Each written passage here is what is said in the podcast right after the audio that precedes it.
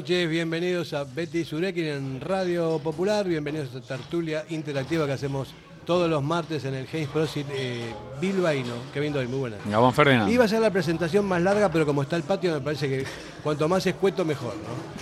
No está el horno para bollos, ¿no? Y no, no demasiado, no demasiado. Yo, Bueno. Yo estoy, más, yo estoy más tranquilo. ¿eh? Yo tengo que reconocer que el jueves pasado, cuando me marché para casa, eh, buf, o sea, llevaba una, un enfado, una resignación, era indignación, era una más. Pero bueno, es el Atleti, ¿no? Al final hay 15 puntos en juego, todavía hay opciones. Este fin de semana partido una vez más crucial contra el Villarreal. Y vamos a intentarlo, pero el otro día el equipo no volvió a estar a la altura. A ver, que hizo méritos para por lo menos no perder, sí, pero es que había que ganar. El Betis se llevó tres puntos también para ellos claves. Y el día de la marmota. Es que sí, es verdad. Nosotros somos incombustibles, porque siempre estamos, o sea, que sí, que esta vez toca, que sí, que sí, pero al final te pones a ver la realidad y siempre que tenemos que ganar, perdemos. Y ya no se sostiene demasiado, ¿no? Eh, hay que analizar el porqué de El porqué. perdemos y todas estas cosas, pero bueno, para eso tenemos dos invitados de lujo, ¿eh? Y vamos a empezar eh, con John Guruch Vázquez, que llevábamos tiempo sin escucharle, sin verle, por motivos laborales, pero bueno, una gozada, Jonchu. Gabón. Gabo, buenas noches. Es que ricasco de estar aquí nuevamente con vosotros. Hacía tiempo, como, como bien has dicho, que, que no os veíamos. Y bueno, pues cogiendo un poco el hilo de Fernando, pues el tema del Atleti, una más, ¿no? Siempre esperamos la oportunidad, la tenemos ahí y, y siempre damos en el palo, tiramos fuera. Pero bueno, quedan todavía cinco partiditos y a ver si por lo menos acariciamos esa plaza de Conference League, que, que económicamente es importante para Athletic y deportivamente es pasar por Europa un año más. Yo estoy un poco, eh, como veis, un poco decaído con el, con el ánimo. decimos que somos incombustibles, pero es normal, ya después de tantas veces y de tanto tiempo y de año tras año que se viene repitiendo, me parece que es hora de analizar un poco por qué pasan estas cosas. ¿no? Eh, ¿Busta? ¿Qué tal? Gabón, buenas noches. Eh, ese es un problema ya recurrente porque me parece que cada vez estamos perdiendo más protagonismo en la liga. Cada vez eh, estamos más cerca del, medio de la, tabla que de los de arriba.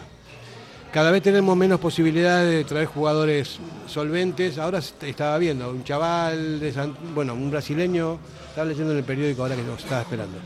Un chico que eh, nació en Río de Janeiro, eh, que su padre es, bi- es bilbaíno, que se crió en Santuchu, que jugó en el Santucho, en el Baracaldo. Sí, Rubén, Alves. Rubén Alves. Rubén, Es un zurdo, un central zurdo, ¿no? Que me parece bien, me parece muy bien, pero no es un Laporte o, o- o alguien que pueda reemplazar a Íñigo Martínez con la experiencia que tiene, ¿no?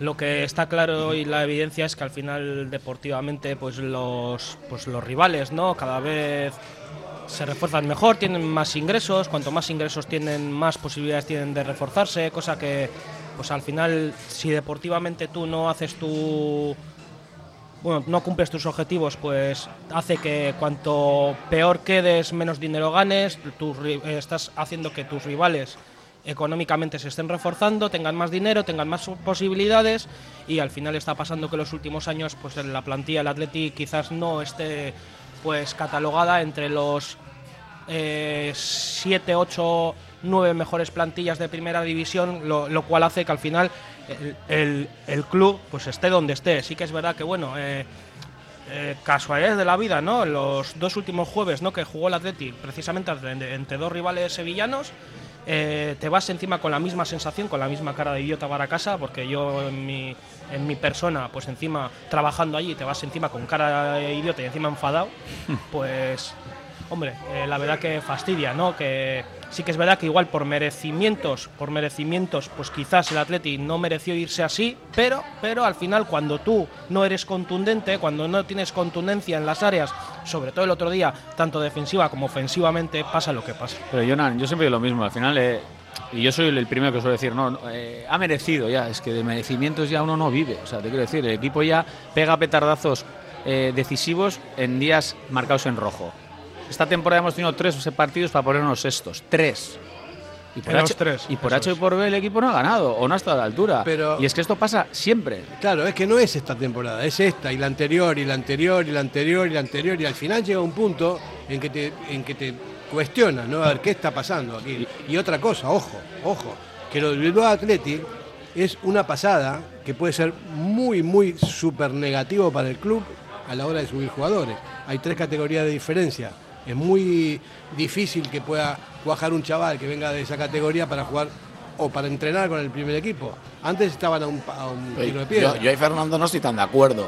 Lo que es en, eh, en el aspecto formativo los jugadores, que es lo que siempre se ha vendido desde Lezama, que el Bilbao Athletic era el último escalón de formación, cuando yo considero que el último escalón de formación es el contacto directo con el primer equipo.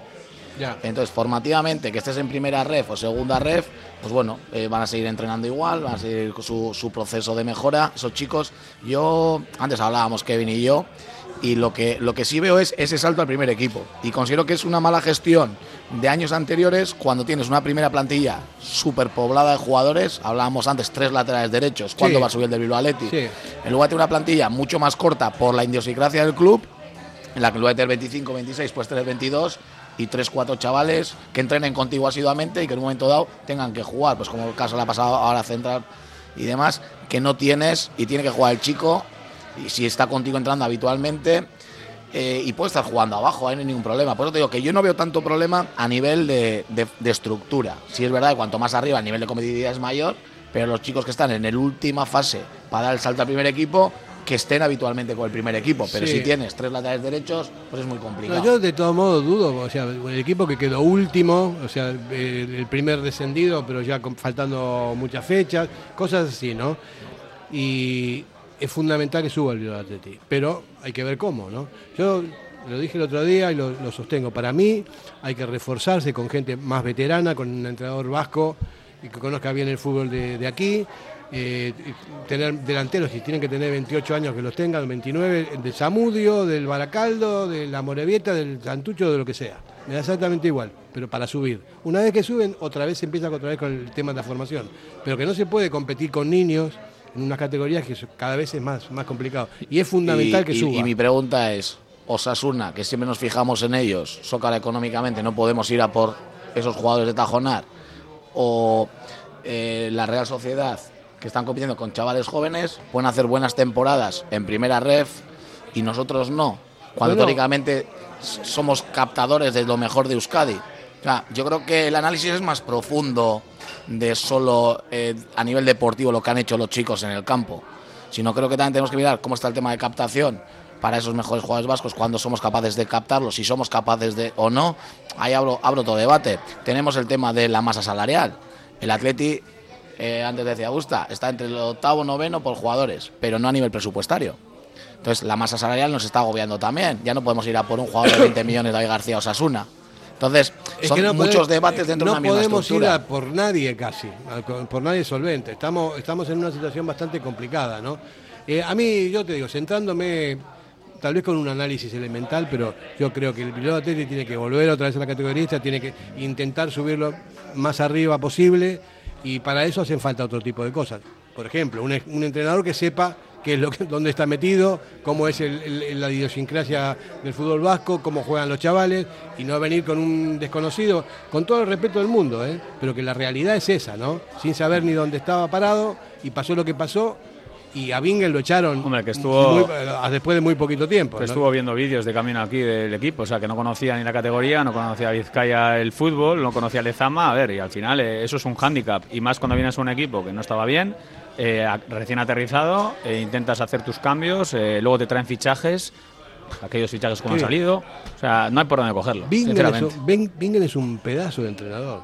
Es un pedazo de entrenador. Fue compañero mío de clase, es un trabajador nato, conoce absolutamente todo. Que puede tener mala suerte en una temporada, pues sí, nos pasa a todos, ¿no? Los entrenadores.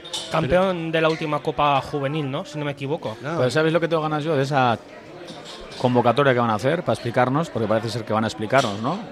¿Qué ha pasado? ¿Por qué han hecho estas cosas? ¿Qué decisiones van a tomar a partir de ahora? Que es la información que muchos pedimos desde hace meses. Muchos. Porque cuando te cuentan o te dicen o te explican, dices, bueno, pues vale, pues eh, por lo menos me están diciendo qué intenciones tienen. Pero es que no sabemos. Han dejado morir al filial, el filial está muerto y ahora estamos todos eh, mirándonos como diciendo, ¿y ahora qué? Pues eso es lo que nos tienen que decir, ¿eh? ¿Y ahora qué? Porque evidentemente es una situación pues complicada, me imagino. Evidentemente la planificación no ha sido buena, o sea, eso yo lo tengo clarísimo. Estoy contigo, Fer, no puedes competir con chavales de 20 años en una primera red. Tienes que hacer un equipo mucho más equilibrado. Y si no, no estás en primera red. El año pasado se salvaron de milagro con Pachi Salinas a última hora.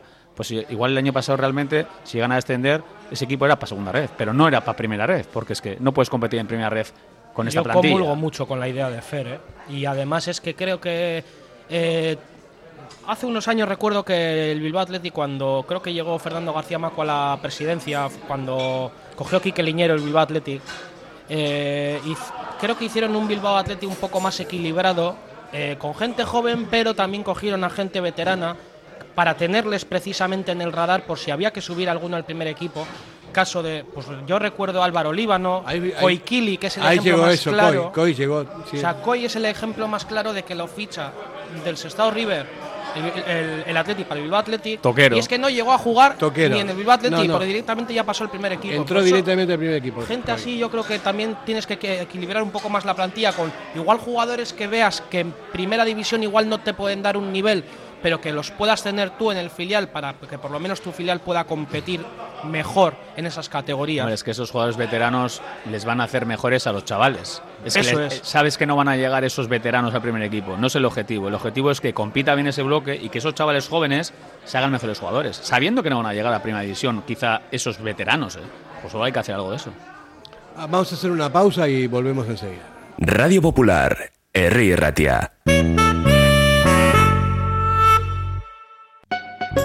En la calle Alameda Urquijo 62 está Al Dente, el mayor espacio gourmet dedicado a la comida italiana de calidad. En él conviven el Obrador, la Escuela de Cocina Italiana y la propia tienda, con más de 800 referencias. Especialidades en lasañas, pizzas, quesos, helados italianos, vinos y licores o dulces. Al Dente.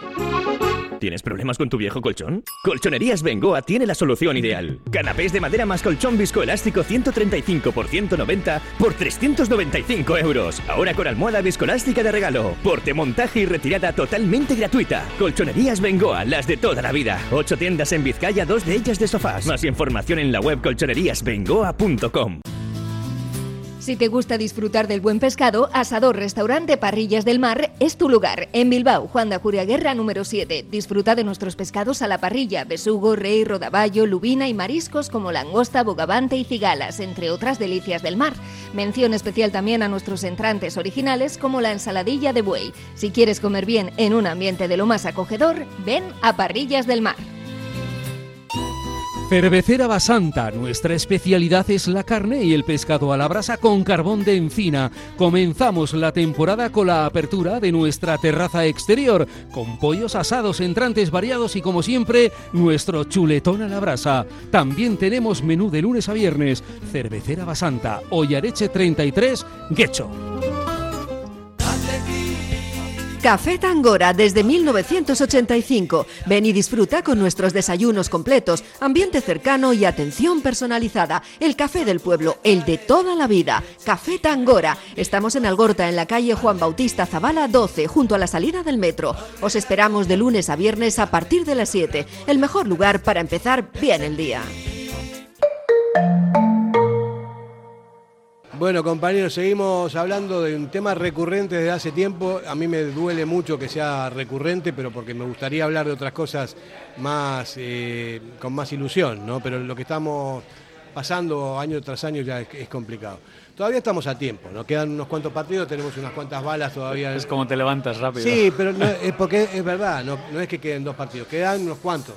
Que si se, si se ganan eh, nos dan opciones, pero ya no me fío. Mira, yo sabes que soy optimista, somos eh, Betty Surekin, o este programa siempre intentamos sacar el lado positivo de todo, pero de verdad, yo personalmente, eh, y lo voy a decir, o sea, yo no soy optimista, pero no soy optimista porque me han hecho no ser optimista, o sea, no es que yo hoy venga aquí y diga, no, no, no, no lo veo, no, creo que el Atleti que lleva años pues eh, demostrándonos que no es un equipo fiable. O sea, que por H o por B no es capaz de dar ese último golpe, cuando lo tienen a mano eh, se cae y por eso yo no soy optimista. Que ojalá, que ojalá me equivoque y, y, cojamos la séptima, o sea, porque yo aspiro a la séptima plaza, evidentemente, pero yo lo veo complicado, ¿eh? Y llevamos sí. un lustro, son cinco temporadas sin entrar a Europa y si tú ves la clasificación de los siete, ocho primeros que han quedado, tienen mejores plantillas que nosotros. Y es que igual hay que reconocerlo. Mira, que, que te vacile los Asuna. Que, Vamos, que te así es la real. Es que, Fer, lo que más nos duele a ti y a los que estamos en esta mesa y a todos los Athletic Sales es que nos estamos jugando Europa con Mallorca, Rayo, Girona, Girona con todos los respetos a ellos, ¿eh? pero más barato no puede estar. Otros años está el Valencia, está Cuando el Sevilla. Sevilla está como está, Eh, el y Valencia está como y el está. Sevilla hace dos días le sacamos nueve puntos. Hace dos días. Entonces, por eso te da todavía más rabia, que creo que estamos dejando desaprovechar una oportunidad maravillosa de volver a- a- al continente, que ya era hora. Lo, lo peor, Jongu, es que es lo que hay. Es que no hay más. Eso, eso es lo que duele, ¿no? Ahora hay lesionados, ahora a nivel defensivo hay, no hay. ¿Qué, qué- no- qué centrales tenemos para el, para el próximo partido? Yo confío que Íñigo se va a recuperar, ¿eh? Íñigo. A ver, No. igual llamarme, eh, No. igual esta- estamos todos como No, deseándolo. Te veo como muy. Sí. Pues muy- yo, pues yo creo que, que- que va a llegar. Yo creo que Íñigo llega el sábado. Hombre, y es que quizás co- Siker también. Ey, como no llegue, oye que era entrenado, ¿eh? Como no llegue Íñigo Martínez, se está viendo. Es que atrás, oye, que Por Íñigo eso- Martínez hace bueno a todos. Por eso te digo Es que, una evidencia. que puede pasar, ¿no? Si Íñigo está bien de aquí al final de la temporada, ya me da, a mí me da mayor eh, confianza. Somos otro equipo. Eh, Somos otro equipo. Eso, eso es la verdad. Y si no está, es muy complicado, es muy complicado, ¿no? Está Vivian sancionado también, Roja, claro. por eso. Entonces, es- es muy- no sé quién va a jugar, la verdad que Ah, De todas formas, también llegas a un momento decisivo de la temporada, una temporada muy regular, porque acordaos del primer tramo de la temporada antes del Mundial, fue espectacular. Cuartos. Igual, igual fue que la gran mayoría esa media pretemporada, ahora sí digo media o esas medias, igual muchos equipos tenían jugadores, pues hablábamos mayor que todos estos, que son gente internacionales en sus países, que quieras que no, están entrenando y compitiendo durante ese mes y medio y vuelven a una competición en la que tienen ese ritmo. Y, y- el peor momento del Atleti vino ahí, después del Mundial, que hizo unos números desastrosos y perdimos esa opción clara de entrar a Europa. Y lo hemos seguido arrastrando. Y luego, eh, que puede ser en cuanto a planificación de temporada, llega a este tramo final con un montón de lesiones que puede venir arrastrado también de esa, de, esa, planificación, que yo creo que ha sido muy complicada para todos los equipos. Pero para un equipo como el Atleti, donde tu nivel internacional, internacionalidades no es tan, no es tan alto, el nivel competitivo también puede, te puede lastrar. Y yo creo que, que llegamos a un momento complicado la temporada, con jugadores importantes lesionados o que salen de lesión, que igual no tienen ese ritmo de competición y, quedan balas, quedan balas, pero tú vas como vas, tú vas como vas. Entonces, importante, Íñigo Martínez, recuperarlo atrás, es que es un baluarte del Athletic, eh, guste o no guste, su tema renovación o no renovación. eh, y eso hace que el que esté a lo sea bueno también. Entonces, a partir de ahí, con una buena estructura desde atrás, yo creo que somos más capaces de hacer cosas. Y, es que el Athletic es un equipo capaz de sacar lo que tiene. Solo que también es, muchas veces es capaz de, de llevarnos ese jarro de agua fría y decir, y hoy es que me esperaba algo más, ¿no sabes? Porque es bastante irregular. Mira, lo que decías de esto del Mundial, ¿no? En el parón del Mundial el Atleti hizo, no sé cuántos partidos jugó, pero con la puerta cero, ganando todos los partidos, y nos daba eh, esperanza. Digo, bueno, cuando estos están, están bien, bien eh, eh, concentrados en lo que están haciendo y van a volver como, como, como New- Miuras, ¿no? Y volvieron de, de aquella De manera. todas formas, creo que son de los primeros ocho partidos, cinco en casa. O el calendario también fue muy, muy asequible, digamos. ¿eh? Fue- Ya sé que hay, que benévolo. hay que jugar contra todos, tal, pero hombre, eh, jugabas contra equipos que iban a pelear por el descenso, metiste goleadas al Elche, al Cádiz, eh, equipos que a priori pues están donde están. Y claro, es que todos creíamos, no, oye, pero te daba, te daba motivos para el optimismo. Yo le veía jugar a Atleti y decía, oye, este año yo veo otras cosas aquí. Sí, está bien, pero de, de todos modos vamos a, ser, vamos a tratar de ser equilibrados en, la- en el análisis. Yo estoy totalmente de acuerdo con lo que, lo que está diciendo tú, tú, o sea, y yo mismo lo que estábamos diciendo hasta ahora, ¿no? Pero también es verdad, el Atleti no está jugando mal. Lo que pasa es que hay, tiene carencias en algunos momentos, porque Hombre. no es inferior, muy inferior a nadie. O sea, compite de igual a igual, pero siempre pero pierde. Entonces, algo es lo que falla. A mí me parece que fallan bacalaos, que no hay, que no hay un jugador determinante para, para meter goles. ¿no? Ese es, ese es, eh, uno de los, de los factores que son importantes. Porque después en el centro del campo más o menos está equilibrado, no es un equipazo como fue en otras épocas, y no hace mucho tiempo, no estamos hablando de los años 80, estamos hablando de cuando estaba Iraola, de cuando estaba Miquel Rico, por ejemplo. Y tu- el buen Iturraspe. Y Turraspe cuando estaba bien. O sea, en esa época éramos equipos para aspirar a Europa y a más. Bueno, Ernesto estuvo y nos metió. Por ejemplo, o sea que tampoco tiene la culpa el entrenador de ahora, simplemente que hace lo que puede con lo que hay. Pero que lo que hay es cada vez menor que lo que había. Ahí, ahí estoy contigo, eh, en el sentido de que siempre, aquí tenemos a dos misters, ¿no? Fernando y John. Eh, siempre se centra un poco todo en el entrenador, ¿no? Pero a ver, cuando ya han pasado tantos entrenadores por el Atleti y siempre pasa lo mismo. Y buenos eh, y con esto no Y estoy y con esto no estoy quitando responsabilidades a Ernesto que las tiene, ¿eh? porque las tiene por supuesto. Pero también yo creo que el peso lo pueden llevar los jugadores, ¿no? que son los que meten la pierna, son los que marcan goles, son los que defienden goles. Al final el- los protagonistas son ellos. Y si tantas veces pasa lo mismo, pues realmente igual la naranja, el zumito, igual no nos da muchas veces para más. Yo sigo confiando, pero porque yo creo que Ernesto tiene ese, ese ángel, no digamos. O sea, esta es la tercera etapa de Ernesto y, y solo recuerdo un año que el Atleti se quedó fuera de Europa y fue su segunda temporada en la primera etapa. Todas las demás temporadas el Atleti entró en Europa. Pero tenía, Sigo tenía, mejor plantilla. ¿eh? Tenía un killer, por ejemplo, también, Claro, que siempre- era diferente.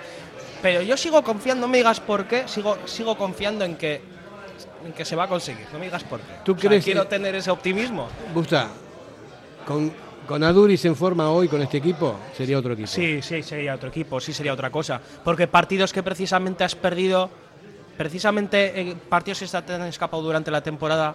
Yo recuerdo la segunda etapa de Ernesto, partidos con Aduriz, que los partidos eran muy parecidos en ese sentido como este año y los acababas ganando. Ya, pero es que no podemos estar echando No, más a Duri. y sí, sí, o sea, el Es que me da no, mucha pero- rabia. Pero está sí, claro. Esto nos sirve para decir que, que la que no es tan diferente, ¿no? Simplemente si te falta un goleador, Te o sea, falta lo más importante. La realidad Claro. es esa. Y aparte que es que la realidad es que el, el fútbol el fútbol siempre te pone en tu sitio, sobre todo pues, cuando pues yo creo que es lo que he dicho antes, ¿no? El tema de tienes que ser contundente en las áreas, que es donde se deciden los partidos, tanto defensiva como ofensivamente. Y ofensivamente el Atleti pues hoy en día, a ver, sí que el, el bacalao está más repartido, pero no es lo de antes. Mira, Cuando eh, no tienes un killer pasa lo que Y, pasa. y defensivamente, Fernando, defensivamente también estás teniendo muchos problemas. O sea, Íñigo Martínez, que es tu pilar fundamental atrás, junto con Geray, muchas lesiones a lo largo de la temporada, fastidios plantar, con lo cual hace que no, no esté igual en su mejor momento. Era un jugador que iba a entrar a un mundial fijo y se quedó fuera por lesión, con lo cual eso no tienes arriba potencial. Porque, con todos mis respetos, Guruceta es un jugador que está por hacer, o sea, no es Aduriz y no va a serlo tampoco Aduriz. A cada uno hay que darle lo que hay que darle, pero necesita su tiempo. Y el otro delantero que teníamos ¿Está en el Alavés? fue cedido al Alavés. Con lo cual hemos perdido bastante potencial. Y luego tenemos a Raúl García, que es siempre el que nos sacaba hasta ahora de, de- de ese problema de falta de efectividad arriba, porque es un jugador que tiene muy mucho carácter, buen juego de espaldas, buena llegada a zona de remate, que ya va cumpliendo sus años y ya no está a- Pero al sí, mismo pero- nivel. Con lo cual pero- el problema arriba se incrementa y atrás al mejor has tenido lesionado. Pero aún así, el otro día lo vimos. Raúl, cuando salió Raúl, o sea, es un tipo que no para. Que, o sea, es un ejemplo para todos los chavales que no lo siguen, de verdad. Salió. Totalmente de acuerdo, Fernando, pero ya no está para esos 90 minutos. No, para delantero no, pero para de jugar detrás del delantero sí. Sí, pero no tenemos a alguien por delante. Ese es el problema. Y, y medias puntas en la plantilla tenemos muchas. Mucho, demasiadas medias puntas y pocas puntas. Eh, hablando de la defensa, estábamos hablando de Íñigo, acabo de verlo ahora. Con Íñigo Martínez, el Atleti sacó el 60% de los, de los puntos. Y sin Íñigo, el 35%. Esa es la diferencia también. A ver, es que Íñigo, el Kaiser, nos ha dado un rendimiento espectacular. Y cuando está Íñigo, el equipo es otro. Yo lo he dicho hace poco y es que es así. O sea, cómo defendemos el carácter del equipo. Es que no tiene nada que ver. Y el otro día, con todos los respetos, pues jugaron Paredes y Vivian, que no habían jugado nunca juntos. Bastante hicieron, pues sí, porque es un equipo complicado al Betis. Pero a ver, que se ven las carencias. Lógicamente, es que el Kaiser hace bueno al que está al lado, al lateral y hasta el otro lateral. Y si me permites, hasta el medio centro. O sea, es que es el es la casta, es el fútbol de, agresivo ¿no? de- de este equipo y le echamos mucho de menos.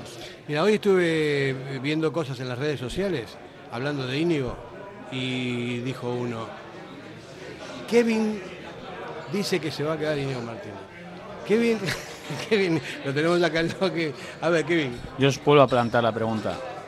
a ver, pero no te si- vayas por, la- por No. los cerros de Úbeda. ¿Va, si- se queda o se va? Yo te estoy diciendo, ¿y si Íñigo Martínez se renueva? No, perdón, ¿y si Íñigo Martínez ha renovado? Y si no, re- si- Encan- yo encantado la vida. Vale. sí, pero, pero no hay ninguna constancia de eso. Y si no, Yo te estoy diciendo. o sea, tú quedas bien de todos modos. Y, y si, si ha renovado, renovado. Pero si no ha renovado, dice, tampoco dije nada. Este equipo es otro Veremos. con Íñigo Martínez en la defensa. Veremos, veremos el tiempo, qué es lo que nos Te dice. digo, me encantaría, ¿eh?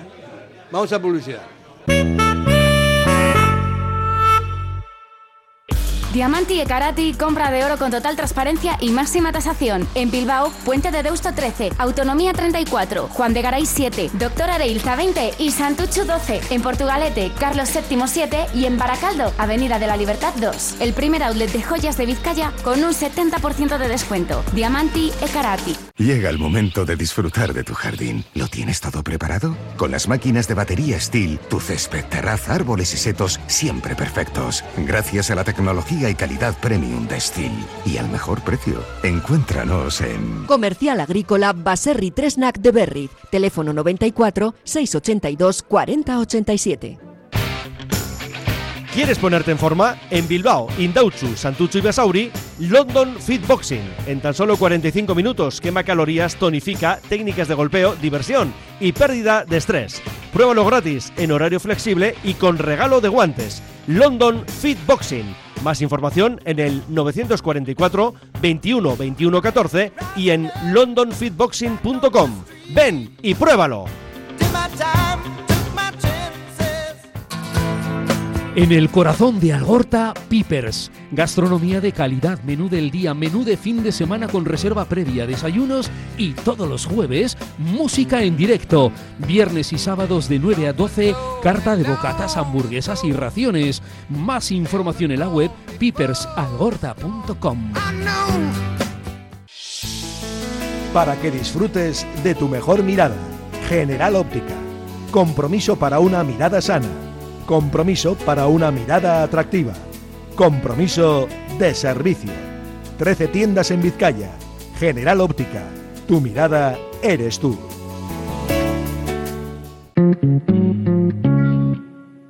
Bueno, seguimos hablando de lo que nos gusta, Kevin Doyle, de- del Atleti. Vamos a hablar del Atleti todo el tiempo hoy. ¿Te parece? Como siempre. A ver, eh, dime, saca un tema. ¿Que te saque un tema? Sí, un tema. Lo que queráis. Esto es lo que tú quieras. Bueno, pues eh, vamos a vamos a- repartir responsabilidades. A ver. Si os parece.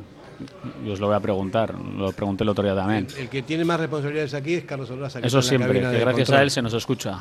Alguno igual hasta dirá que se nos escucha demasiado, ¿eh? porque están hartos de nosotros. Pero yo os lo quiero preguntar. Repartir responsabilidades. Mm. Repartirme en porcentaje de jugadores y Ernesto Valverde esta temporada en cuanto a, a rendimiento de plantilla, en cuanto a lo que está haciendo en el día a día. Hay una cosa que no me gusta y lo, digo recurrentemente, tarda mucho en hacer los cambios. Que para los entrenadores tener cinco cambios es una maravilla, porque se pueden refrescar cosas, se pueden cambiar muchas cosas en un partido con cinco cambios, ¿no? Y él los hace tarde, según mi criterio. No me voy a, poner a criticar a Valverde por eso, él sabrá por qué lo hace, que está con los jugadores y sabe mucho de, de todo esto. Pero a mí me parece que si hiciese los, los cambios un poco más temprano sería mejor para el equipo, es lo que yo creo. Yo, o sea, a Valverde no, le voy a dar, por supuesto, como entrenador que soy, la responsabilidad es 100% del míster, porque es así, ¿vale?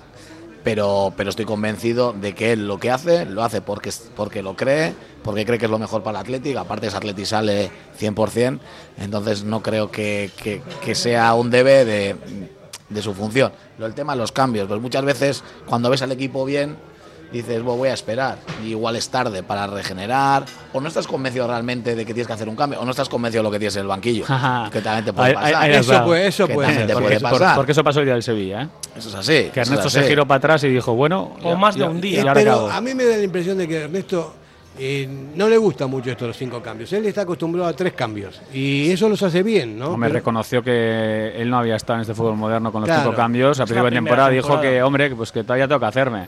A ver, para mí también, ¿eh? los cambios siempre tarde y a veces los misters, vosotros buscáis algo con un cambio ya, pero el que entra no te da lo que tú quieres. Entonces, claro, tú estabas pensando este cambio, pero claro, si el que entra no te da o no te aporta lo que realmente quieres, pues los cambios están mal hechos. Y la complicación, la complicación también de entrar un jugador desde, desde el banquillo y que te dé aquello. O sea, Claro. al final entras a un partido y hay un cambio por algo. Puede ser para refrescar, puede ser porque tienes que hacer una variante táctica porque el contrario está siendo superior, puede ser por muchas cosas. Y también hay que ver si ese perfil de jugador que entra hasta el banquillo lo va a poder hacer. O Vosotros, sea, vosotros, John, como entrenador y Fer como entrenador, sobre todo os quiero preguntar, ¿eh? ¿quién es más responsable de la temporada generalmente? ¿Es el míster? ¿Es- ¿Son los jugadores? ¿Es compartida? ¿Qué porcentaje le dais más a unos o a otros? Para mí es igual todo, o sea, es, forma parte de un pack.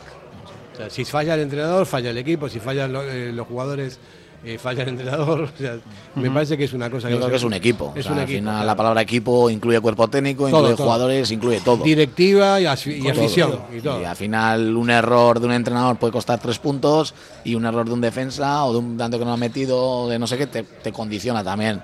Pero bueno, pero son forma parte del juego. O sea, y hay, que aceptarlo también. Hay una, hay una, una máxima también que me parece que es muy importante, es la confianza que tenga el equipo en sí. O sea, todos entre todos, el entrenador con los jugadores, los jugadores con el entrenador, el club con, con todo lo que pasa. Entonces, cuando el equipo sale a jugar con confianza y con fe en lo que están haciendo, normalmente gana. Y cuando no pasa eso, normalmente pierde. Esa es un poco la, Y las valoraciones en junio, ¿eh? cuando acabe todo. Pero a día de hoy, si le tienes que poner una nota del 1 al 10 a Ernesto Valverde, Mire, que empiece John que más. del 1 al 10, ¿eh? A ver, yo Más joven. ya he dicho, yo no, no soy quien para juzgar a Ernesto, no me gusta que me juzguen a mí y menos, y, y menos juzgar yo, pero bueno, de momento lo que has dicho, vamos a esperar a junio. creo, creo, me voy mojando, creo que la temporada al día de hoy, pese a los jarros de agua fría Sevilla-Betis, tampoco es tan desastrosa, es decir, ha llegado a unas semifinales de Copa del Rey que hay que llegar y lo tuvo en su mano el Atlético en San Mamés, con lo cual el partido de vuelta te lo has jugado en casa, te ha salido cruz, ¿vale?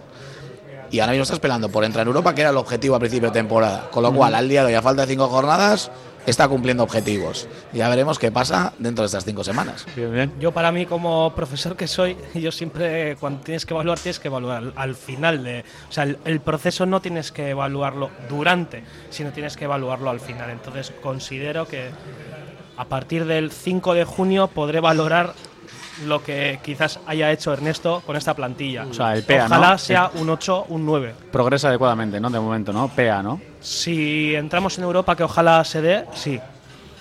No, yo no puedo eh, obviar la realidad. O sea, los partidos que hay que ganar no se están ganando. Y esto es lo que yo veo. Y, y que el equipo está más cerca de la- del medio de la tabla que, la, que de arriba. Eso es lo que veo. Que no, te- no tiene la culpa Valverde. O sea, es lo que hay. Esa es la, la conclusión. Es lo que hay. No hay más. A ver, que sí, y yo estoy como vosotros lo de que hay que poner las valoraciones a final de, de temporada y lógicamente nos sentaremos aquí y analizaremos todo lo que ha ocurrido, pero de momento es que sigue pasándolo siempre, que nos, que- nos queda ese, ese, ese puntito. Estamos siempre haciendo la goma 7, 8, 7, 6, venga, eh, nada. Y es que es Venga, verdad. eh, nada. Mira, Kevin, todos los años estamos igual. Siempre, O sea, ¿eh? desde hace un montón de años estamos siempre. Y a mí me consta, ¿eh? O sea, yo creo ¿eh? realmente que esto es así. Ernesto tenía unas expectativas muy ambiciosas antes del parón del Mundial, porque él realmente veía, joder, el equipo generaba, llegaba, eh, hacía ocasiones, le iba fenomenal el Sancet, Muniain, eh, Vesga, había encontrado un poco ahí ese centro del campo creativo, atrás estábamos muy contundentes. Yo creo que él mismo se fue y dijo, oye, este año, si esto sigue así, volvemos bien del Mundial, cuidado que la cuarta plaza... Y yo creo que él mismo se ha pegado un tortazo, como nos hemos pegado todos, porque realmente el equipo se le ha caído. En momentos claves se ha caído. Las- el arranque fue malísimo después del Mundial, con muchos eh, partidos perdidos, pocos números, pocos, pocas sensaciones, además. eh. Cuando tú tienes sensaciones tan buenas y el equipo luego transmite tan poco, Y con, es lesiona- difícil. y con lesionados que imprevisibles, ¿no? O sea, todos esperábamos a un Ander Herrera que en buenas condiciones decía, joder, es un pedazo de jugador que nos viene y te da ilusión. Pero estuvo como estuvo. Y luego los efectivos que tiene esta plantilla. Claro, eso es fácil decirlo desde aquí, desde el micro, yo sentado aquí viendo los partidos desde, desde la butaca, ¿eh? Pero te da la sensación de que hay jugadores que ahora yo me gustaría que estén con chispita, que les puedas usar, claro, pero si no han jugado toda la temporada, entonces a veces me da la sensación que no sé si se ha, si se ha utilizado bien todo el fondo de armario que hay en esta plantilla. Claro, eso lo digo ahora que el equipo todavía o sea, no nos da. Pero claro, yo pienso en vencedor, a mí Vencedor me parece un jugador aprovechable, claro, no le veo cómo está. No estará si no está jugando. O sea que hay jugadores que creo que pueden haber aportado bastante más esta temporada. Sí, porque hay jugadores que en otra etapa con Marcelino jugaban y jugaban bien, Todo. el centro del campo Iker. estaba muy bien, Iker, Y que dan las lesiones. Vencedor, también estaba bien. Era otro sistema también, pero, pero estaban bien los jugadores. Sancet es un jugadorazo, Ander Herrera es un jugadorazo, o sea que mimbres hay. Hay que mezclarlos de tal manera que, que para que sean. Íñigo y Ander, la- a ver, es que cuando están en el campo se nota. O sea, el equipo da un saltito de calidad. Y que tengas esos jugadores en plantilla y que por al final problemas, pues, lesiones, y no tenerlos, eso al final te disminuye un poco la calidad de- del equipo, de la plantilla, del 11. Pero es que tener esos jugadores en el centro del campo te da un plus. Hombre, es que a Ander eh, esta temporada no le hemos podido utilizar. Y cuando ha medio entrado, pues luego se le había, había que quitarle, había que dosificarle. Ahora creo que ha jugado, son tres partidos, ¿no? Seguidos, el otro día no jugó, porque claro, ya sería el cuarto. Entonces Ander viene de problemas eh, físicos, pero es el entrenador en el campo, es como baila con el balón. Y es una hora, ¿eh? Yo ya lo tengo controlado. Ander es una horita. O sea, es como sacaba la gasolina, en su día decían de Beñat lo mismo, era un jugador de una hora. Y Ander Herrera, con otras condiciones, evidentemente, otras eh, cualidades, pero es un jugador de una hora. Y se te acaba. O sea, es que, es que tienes que buscar un recambio. Cuando está bien, perfecto. pero cuando no está... Hemos vuelto a ver esos pases inverosímiles entre huecos, entre piernas, que, que hacían mucho que no lo veíamos. No, yo creo que Iker también Muniain es una baja muy acusada por el Atlético. Muy, o sea, claro porque es un jugador muy criticado, No, pero no, es un jugador diferencial. Sí. Y al final lo estamos notando, lo estamos notando en estos partidos que no está, porque estos jugadores como Ander que se asocian bien, si encima tiene un Iker Muniain que es capaz de, de- de desequilibrar un partido, el último pase nunca ha tenido un buen tiro. Pero siempre ha tenido un muy buen último pase. Pero hasta- y eso y hasta- genera faltas, donde el Atlético es bueno también a balón parado. Joan, hasta media muchas horita, ¿eh? cosas. O sea, Sí, media sí. horita de revulsivo. ¿eh? Tener a un Iker Muniain que te puedes Es ir un rato. es o sea, todo. No, y es- pero está para más que medio. O sea, No, pero digo- parece- pero- digo ahora, pero no físicamente, hemos como está. pero no lo Ah, estamos sí, sí, teniendo. claro, es gran- uno de los grandes problemas también del Atlético, porque al final genera desequilibrio. Genera que, que mucha incertidumbre en la defensa contraria, faltas, se saca a favor. Eh, quieras que no, todo eso va haciendo que tú también te hayas metido en portería contraria, que tu equipo vaya creyendo mucho más, y son bajas, yo creo que muy importantes para el Atlético. Pero cuando digo media hora, me refiero que ahora viene de una lesión. Lógicamente no le puedes poner de inicio. Claro, tú a Iker Muniain sí. le sacas, si este fin de semana va convocado, a Iker le sacas el minuto 65 y te va a dar un tiempo buenísimo. Es Claro. que Iker con balón en los pies es Y luego cuando esté bien puede jugar más tiempo también. No, y que encima quiere, porque de- es un jugador que, que- que tiene descaro, que se atreve. O sea, y eso a veces en una situación compleja, porque no te están saliendo igual bien las cosas o como esperas, esos jugadores son los que más echas en falta. Mira, yo te, te digo la verdad, o sea, más que jugadores y más que nombres propios, me quedo con las estructuras, ¿no? La estructura de un equipo es en una buena defensa, un centro del campo potable y que arriba tengas definición, ¿no? Lo demás es eh, aledaño, ¿no? Eh, no está completo, o sea, nos está faltando gol, no tenemos bacalao, no tenemos un delantero centro eh, como Aduri, como Llorente, en fin, como, muchos que han habido en el Atlético, ¿no? Es- estamos jugando a otra cosa con Cruzeta que lo está haciendo bien, pero que no tiene eh, el gol que, tiene, que antes, ¿no? Las bandas están medias desequilibradas también. Yuri cumple, no es el Yuri que fue, pero cumple. La banda derecha también van oscilando jugadores, van cambiando uno u otro, así que no llegan a. No, no no tenemos un titular como podía haber sido Iraola durante tanto tiempo. ¿no? Ese tipo de cosas eh, penalizan a, lo- a los equipos, porque hay demasiadas variaciones. Si juega uno tiene unas, unas características, si juega otro tiene otras. Entonces el patrón de juego del equipo es, eh, es diferente. Eso es lo que yo veo en cuanto a estructura. Es- eso es lo que. Vamos a hacer una, perdónenme, que me están haciendo serio, vamos a hacer una pausa publicitaria y seguimos hablando de esto mismo. Radio Popular, Herri Ratia.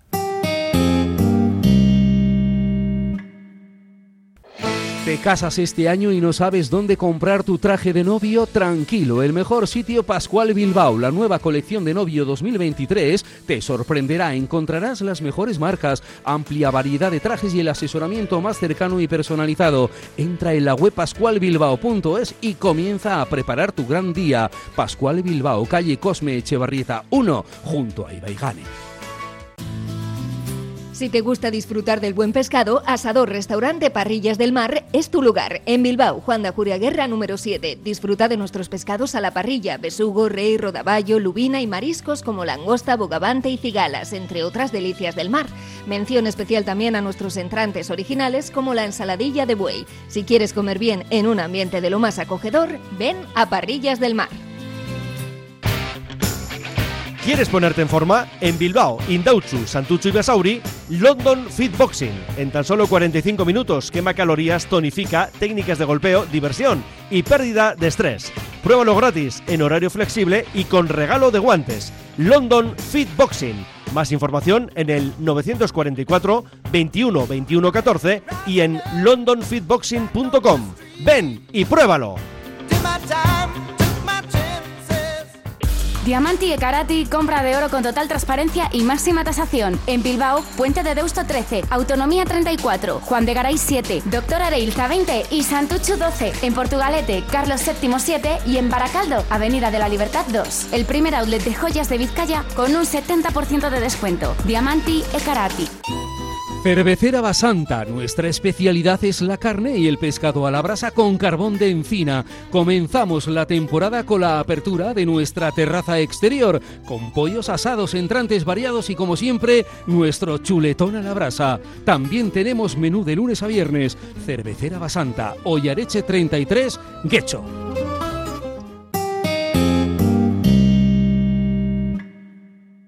Bueno, James Prosit Vamos a, seguir hablando aquí en esta mesa redonda del Atleti. Estamos desgranando un poquito análisis. eh, yo creo que más allá del periodismo y más allá de la gente de fútbol, todo el mundo está hablando de lo mismo en el Atleti en este momento, porque para todos los atletizales es súper importante estar al día y, y tratar de, de- de convencernos de que se puede entrar en Europa esta temporada, que es fundamental, una cuestión de todo, ¿no? Más, que, más bien anímica, de pasta, de, de todo, lo, de todo lo que sea, ¿no? Entonces estábamos hablando un poco de la estructura del, del equipo antes de la, de la publicidad, no sé cómo lo ves tú, Jongu, como, como Hombre, estoy, entrenador. de, que- estoy de acuerdo. Al final, tú como equipo tienes tener tu idea de juego con esa estructura. Dar continuidad a los jugadores es importante porque va afianzando esa estructura. Pero también hay que tener una cosa clara. En primera división son muchos partidos, hay internacionalidades, hay Copa del Rey, hay muchos objetivos que también tienes que ir variando. Pero muchas veces esas variaciones yo considero que no tienen que ser tan, tan drásticas. De cuatro o cinco cambios, sino poquito a poquito, porque al final también el jugador que va entrando eh, va perdiendo ritmo, con lo cual eh, la temporada se va haciendo larga. Antes Kevin hablaban del tema de la chispa, que igual esos jugadores que les falta un poco de chispa, igual que no han sido bien utilizados, que es muy complicado, porque tú al final, hace años, decías la alineación del Atleti de memoria. o sea, de memoria. Ahora eh, eso es inviable por el número de partidos que tienen los equipos. Pero sí es cierto que bueno, que eso te da una estructura. También es cierto que por la idiosincrasia del Athletic, que al final somos un club de cantera, eh, los jugadores que tienes son jugadores de diferentes perfiles. No tienes, no tienes la capacidad de ir al mercado y decir yo juego así y quiero a este lateral iz- izquierdo de esta manera. Entonces, son diferentes perfiles. No es lo mismo jugar con Yuri que jugar con Valenciaga. No es lo mismo jugar con Capa, bueno, Capa no ha jugado, pero bueno, eh, con Leque o jugar con De Marcos. Al final son jugadores diferentes. Hablábamos antes de Vencedor, de Zárraga, André Herrera, etcétera, etcétera. Entonces, eso en una estructura es más complicado cuando tienes que diferentes perfiles de jugadores ir introduciendo. El modelo de juego lo tienen. Yo creo que la idea de Ernesto siempre ha sido jugar en campo contrario, apretar, eh, buscar bandas y llegadas laterales, pero luego tienes que, que ver lo que tú tienes en la plantilla. Y yo creo que ha habido momentos que se le ha ido cayendo el castillo, como antes ha dicho Kevin, eh, y eso hace que la estructura no la puedas meter, o si la estás manteniendo, que llegues un momento de temporada donde la gasolina se está pagando y, y los que tienen que empezar a, a sacar la, la cabeza son jugadores que prácticamente no han sido utilizados y lo que te hace es que no tengan ese ritmo de competición. Entonces son situaciones complicadas. Mantener esa estructura está bien, es lo que debe ser. Los jugadores que tengo no son todos de, de perfil de la estructura, no tengo dos laterales del mismo perfil, con lo cual también tengo que ir buscando otras alternativas y a veces plan B. Y yo creo que, que en el Athletic eh, lo que se ve es que año a año, y, y en esto lo digo siempre, lo dije hace unos años aquí, lo sigo diciendo, creo que tiene una plan- primera plantilla excesivamente amplia, excesivamente amplia, lo que hace es que haya jugadores que no intervengan prácticamente en todo el año, eh, y luego hay posiciones de muchas carencias, con lo cual tenemos problema de masa salarial a la hora de poder ir a buscar a un jugador que nos permita eh, ese juego. Esa es una clave. Una clave. Y, y- y punto dos, que la plantilla, al final, si no tienes la chispa de poder ser eh, titular el próximo domingo, eh, el ritmo también va bajando, desgraciadamente. Sí, es un buen análisis. Está, está muy bien. También hay que agregar que los demás juegan también y los demás tienen sus estructuras. Los demás juegan y cada vez y cada vez tienen más pasta todos los equipos, todos los equipos. Y bueno, el Atleti siempre fue temible, pero hoy en día es uno más cerquita del centro de, de la tabla. Eso, y es duele reconocerlo, pero que es verdad. Yo estoy muy de acuerdo con lo que dice John de la planificación, no tantos jugadores en el primer equipo. Es que al final Son tú si muchos. tienes 25 Muchísimos. eh, y, y muchos no entran, imagínate que otros 8 no entran, están sin ritmo. Claro, ¿cómo vas a subir a alguien del filial? ¿Cómo le das opciones al de abajo cuando hay 8 tíos que no entran y están sin ritmo? Y además el que estén sin ritmo supone que cuando haya lesiones, cuando haya que rotar, cuando haya partidos entre semana, cada tres días partido, tú quieres rotar, pero claro, ¿cómo le vas a poner a un jugador que está sin chispa? Claro, también es obligación del míster tenerles un poco en activo y que haya mucho, muchas opciones de entrar y de salir. Pero no es fácil, No, es, que, tú es que no es fácil. fíjate si no- una estructura. Sí, claro, fíjate si no es fácil, que antes, o sea, toda la vida, hasta hace no, un- no muchos años, se jugaban siempre un día a la semana. O sea, el domingo, en primera edición. A las cinco de la tarde. A las 5 de la tarde, no hace tanto de esto, ¿no? Entonces, la planificación de la preparación física, de la táctica, de la estrategia, y todo esto estaba mucho más equilibrada y no había eh, mayores eh, problemas. Pero ahora juegas cada tres días, cada dos días, en la carga, que el otro, que se te lesiona uno, que, vas, que, que es, un, es un follón realmente, y todo esto es lo voy a decir, es por culpa de la televisión y de la pasta y de todo lo que mueve el fútbol hoy en día, que dejó de ser un deporte y es un, es un negocio global. Y nosotros estamos metidos en este negocio no- global sin eh, ser eh, absolutamente fieles a ese negocio, porque el Atleti es un club, es el, el más puro de todos, porque juega con gente de aquí, es el más puro de todos. Pero competir así es muy difícil. No, Cada y, vez luego, más. y luego, mira, eh, hablamos de competir. O sea, que igual es un dato. Pero el Atleti tiene el bajón a partir de enero. Cuando el equipo de donde venía íbamos bajando. Claro, pero es que a partir de enero es cuando jugamos la Copa del Rey. Entonces ahí priorizas eh, una competición que a mí lo gusta mucho, que es la que más cerca me puede dar del éxito, de poder entrar en competición europea y, bueno, y ganar un título ya es el no va más. Y que te coincide con esos meses que no estás bien, pero estás priorizando la Copa del Rey. Igual es que esa plantilla, te está, decía Kevin, te está quedando muy, muy cortita y esos recursos los quieres invertir en seguir adelante en Copa, ir pasando eliminatorias, poder llegar a una final y luego ya me centrar en Europa, que la liga es un poquito más larga. Y encima he cogido una buena recompensa de puntos, con lo cual me va a hacer que esté mitad de tabla, pero no esté tan lejos. Como ha podido ser el Sevilla, que se ha quedado muy descolgado de opciones europeas. Entonces también yo creo que es algo a tener en cuenta, ¿no? O sea, ¿dónde invierto mis recursos deportivos? Y yo creo que el Atleti igual el mayor problema que hemos tenido ha sido ese. Que no ha habido esa, al tener una plantilla excesivamente larga, no hay esa confianza, porque otros equipos, otros clubs, la gente menos habitual es la que juega las competiciones, la competición de Copa, es la que les va dando esos minutos, mantiene esa chispita o entrar en Europa en un momento dado. Sí. Vas sacando jugadores que igual están metiendo menos, dependiendo en qué época de la temporada, y te va dando que la distribución de minutos sea mejor y que el equipo lo tengas para el tramo final de temporada lo tengas un poquito Jo, más. pero este más año ha sido curioso, hemos estado mejor en otros momentos de la temporada. El año pasado nos caíamos en marzo, en tal. Este año hemos estado bien. Si hace nada, hemos conseguido tres victorias consecutivas. Mazazo de Copa, nos levantamos, ganamos al Español, ganamos a la Real, ganamos a la Almería. Alguno ya pensaba en la cuarta, tú, que todavía le pegamos a la Real. Pero ¿cuál ha sido la clave? Tres partidos fundamentales. Mallorca, Sevilla y Betis. Un punto de nueve. Y contra rivales Pero la directos. explicación es clara, ¿eh? Yo Contra creo, y que, en Mallorca el descuento. Yo creo que Y gracias. Es que curiosamente cuando el Atleti años atrás ha, ha sido la época en la que mejor ha estado, que es lo que decía yo, sobre todo el mes, Enero. de, el mes de enero era eh, precisamente el que el Atleti enero y febrero era cuando mejor estaba, pero ¿qué ha pasado? Que este año ha habido algo extraordinario, que ha sido un mundial de por medio, en medio de una temporada, que encima te parte una temporada, te, pa- te, te para, ¿no? Porque digamos, es que te para el, el rendimiento de tus jugadores, etcétera, etcétera. Paran de competir. Muchos jugadores que no han ido, a- no han competido en el mundial, ¿no? Que han tenido vacaciones, han parado, han tenido otra otra pretemporada. Eh, para mí lo de este año ha sido algo extraordinario y curiosamente cuando años atrás, enero, febrero, el Atleti ha sido cuando quizás mejor rendimiento ha dado porque ha sido cuando mejores resultados ha conseguido tanto en Liga como sobre todo en Copa del Rey y no digamos en Supercopa, que también eh, los, los años que el Atleti competía en Supercopa, pues al final este año eh, ese parón quizá- era la incertidumbre de cuándo será el mes que el Atleti tendrá ese, ese mes bueno de rendimiento, de resultados. Curiosamente este año se ha dado que ha sido entre ha sido eh, marzo, bueno, de, de mediados de marzo hasta que haya, llegó justo el partido del Sevilla. Que bueno, el partido de los Asuna, pues bueno, sí que es verdad que eh, es lo que es que es lo que he dicho antes también, la, la- la contundencia no te hizo pasar esa eliminatoria.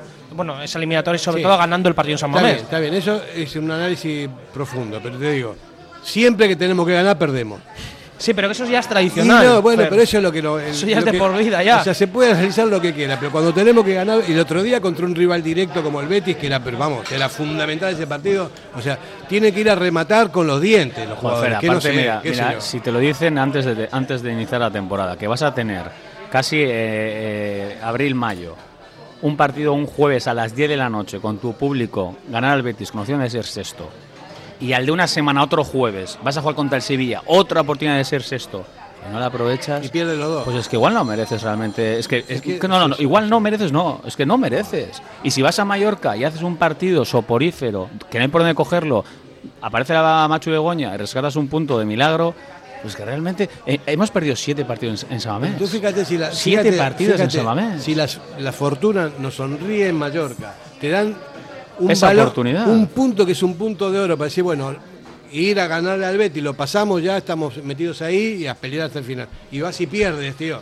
O sea, de verdad, es que lo han compensado un poco. no- no mereces, Yo igual. creo que lo han compensado un poco con haber recuperado, pues eh, sí que es verdad que eh, pierdes que San Mamés sea tu fortín, pero joder, fuera de casa el Atleti años atrás eh, tenía unos números paupérrimos y ahora mismo era el, eh, creo que es el quinto mejor equipo de la liga. Sí, fuera pero- de sí, casa. Pero yo creo que Pero eso está cambiando en el fútbol, ¿eh? Pero San Mamés no es más un fortín esta temporada, al menos en Hombre, esta siete partidos ganados, siete perdidos y tres empates. Sí, has perdido ese fortín, está claro.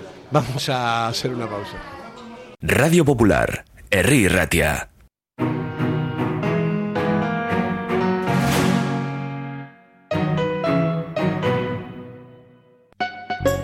En la calle Alameda Urquijo 62 está Al Dente, el mayor espacio gourmet dedicado a la comida italiana de calidad. En él conviven el Obrador, la Escuela de Cocina Italiana y la propia tienda, con más de 800 referencias. Especialidades en lasañas, pizzas, quesos, helados italianos, vinos y licores o dulces. Al Dente. Para que disfrutes de tu mejor mirada. General Óptica. Compromiso para una mirada sana. Compromiso para una mirada atractiva. Compromiso de servicio.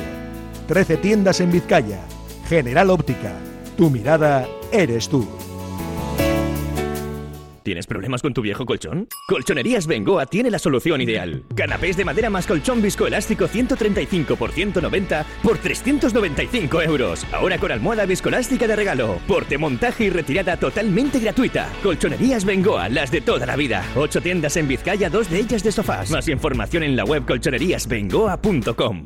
En Durango, Restaurante Covica. Comida tradicional, moderna y vanguardista, elaborada siempre con la máxima calidad. Expertos en alta cocina en miniatura con reconocimientos de prestigio ofrecen diferentes alternativas para satisfacer los paladares de todos sus comensales. La comida de calidad y el trato exquisito tienen nombre propio en San Ignacio Usunea 8, Durango. Llega el momento de disfrutar de tu jardín. ¿Lo tienes todo preparado? Con las máquinas de batería Steel, tu césped, terraza, árboles y setos siempre perfectos. Gracias a la tecnología y calidad premium de Steel.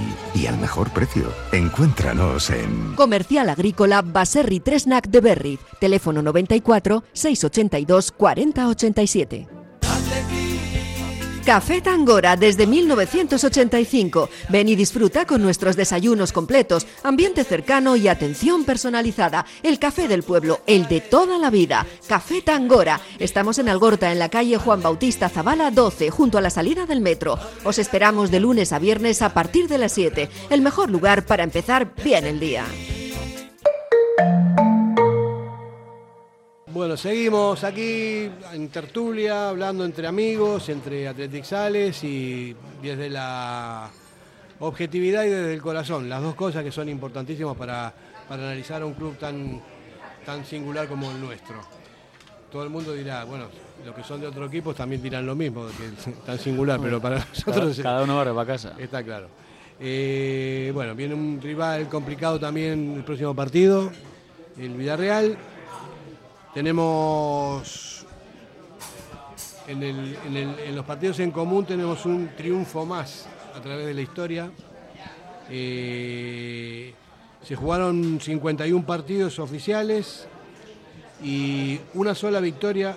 Dice que el Atleti eh, tiene mejor palmarés en, los mano a mano con el Villarreal, con un- un- una sola victoria. ¿no? Eh, el Atleti ganó 18 partidos, empató 16 y, y perdió 17 veces contra el Villarreal. Muy parejo, ¿eh? 58 goles a favor y 64 en contra. Eh, el número de partidos disputados entre ambos asciende a 53, eh, teniendo en cuenta que los partidos dos han perdido amistosos. Y ambos contaron como triunfo para nosotros, para los Leones. O sea que es un- una rivalidad muy, muy equilibrada, muy, muy así, ¿no? Pero eh, bueno, el Villarreal en todo este tiempo ganó cosas importantes en Europa también. Y eso también hay que, hay que, hay que Hombre, lleva, lleva temporadas eh, haciéndolo bien, ¿eh? O sea, que ahora no, no vamos a excluir al Villarreal. O sea, es un equipo que juega bien al fútbol, un equipo que, bueno, el entrenador ahora mismo sabemos que abusa demasiado de eso, ¿no? De querer jugar, querer proponer, querer saber que han jugado y me parece que es un rival perfecto para Atleti. O sea, ojalá, ojalá estén en su idea de hacerle caso a Setién, que saque el balón jugado. Yo creo que la presión es la clave de este equipo, ¿no? Que el Athletic tiene que morder, tiene que presionar bien, tiene que ir a por ellos y por ahí podemos hacer algo, ¿no? eh, tenemos que mejorar mucho las prestaciones fuera de, de, Samamés, o sea, no durante la temporada, con respecto a Mallorca. O sea, evidentemente tiene que haber otra actitud, otra predisposición, otra ambición, querer ir a por el rival, querer ser protagonistas, porque lo demás el Villarreal te puede ganar y bien. O sea, no te digo ganar, te puede ganar y bien. ¿Hay que confiar? Pues claro que sí, vamos a intentarlo, pero es una salida muy complicada. A día de hoy el Villarreal tiene 54 puntos, el Atleti tiene 47 Siete puntos más. Hay que ganar sí o sí, sobre todo para, para, Cuando le estuvimos a dos puntos. ¿eh? Para, para, mirar la séptima plaza. ¿eh? Que siempre, siempre estamos a, a, punto de eso, pero al final. Cuando le estuvimos a dos. Hacemos la goma. De todas formas, eh, creo lo que has dicho, estoy con, contigo, Kevin, de que por el perfil de juego del Villarreal se adapta perfectamente a la idea de, de lo que es el Atleti, de apretar arriba, de, de, estar altos, porque es un equipo que desde la llegada de Setién eh, intenta, tiene un, un, una idea muy clara que saca el balón jugado desde atrás y a veces tienen buenísimos jugadores, pero a veces peca excesivamente y comete errores muy, muy, grandes, ¿no? Entonces yo creo que ahí nos puede venir bien, pero luego sobre todo es cómo gestionar esos partidos, porque ellos también al espacio tienen jugadores muy veloces, gente que, que bueno, que tiene un perfil de mezcla entre juventud y veteranía, que, que la verdad es que lo hace bien, lleva años eh, en continuo crecimiento. Creo que este la llegada de Setién, para mí el Villarreal no es tan fiable como cuando estaba Emery, porque creo que Emery el equipo era bastante mucho mucho más temible. Pero bueno, creo que es una plaza donde el Atleti ahora mismo tiene nada que perder, solamente le vale ganar y, y el Villarreal se puede adaptar a, a lo que al rival que el Atleti le puede meter el, el, diente. Sí, Setién llegó cuando le, le, pagó el Aston Villa, le pagó la, la cláusula. Y acuérdate que Setién llegó y sí. perdieron si fueron los tres, tres o cuatro sí. primeros partidos sí, sí, y ya estaban hablando de Charle eh, y es más, se está oyendo rumores de que le quieren ir a Ola para Villarreal, de que quieren prescindir de él, entonces bueno, no, no creo que esté generando mucho consenso en, en lo que es el Villarreal ahora mismo. ¿Cómo, ¿Cómo juega el Villarreal? Eh, yo tengo entendido que lo que he visto me parece que es un 4-3-3 claro, ¿no? Sí. Y cuando defiende cambia un poquito también las la formas, pero se basa en eso, ¿no? Sí, se basa en un equipo de, de mucho toque de balón de, desde atrás, con 4-3-3, donde busca eh, que el delantero también, pues bueno, no está jugando por, por lesión, eh, ahora no me, no me acuerdo el nombre. Gerard Moreno. Gerard Moreno. Que, pues, bueno, el otro día es un jugador que, que, cuando se mete dentro genera como un cuadrado por dentro y abusa mucho de los, de los dos extremos que son rápidos y van al espacio. Es un equipo que bueno que, que, intenta acumular muchísima gente para buscar la velocidad también arriba. Sí. Es un equipo peligrosísimo a la contra lo que dices tú también los espacios. ¿eh? Los sí. espacios son muy peligrosos. Se matan, ¿eh?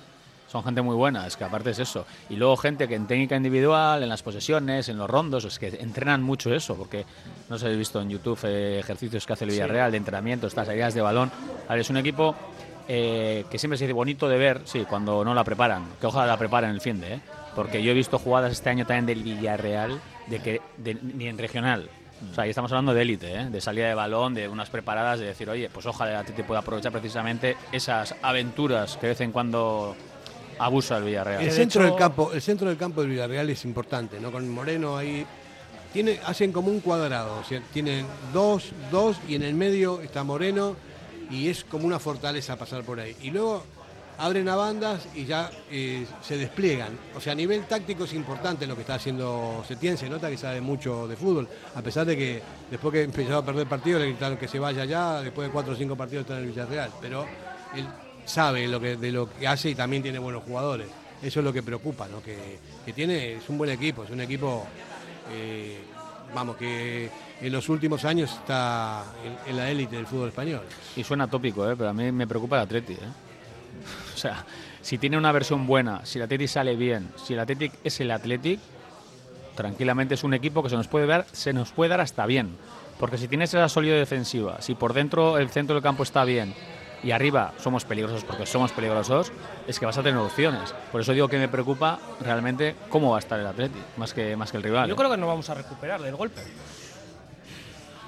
Yo es lo que pienso. Creo que nos vamos a recuperar de, del golpe el otro día. Y qué mejor sitio que Villarreal contra el Villarreal, contra Quique Setién, que precisamente, pues bueno, tradicionalmente... Por cierto, una cosa, le echaron a Ernesto Valverde del Barça y le pusieron a Setién, ¿no?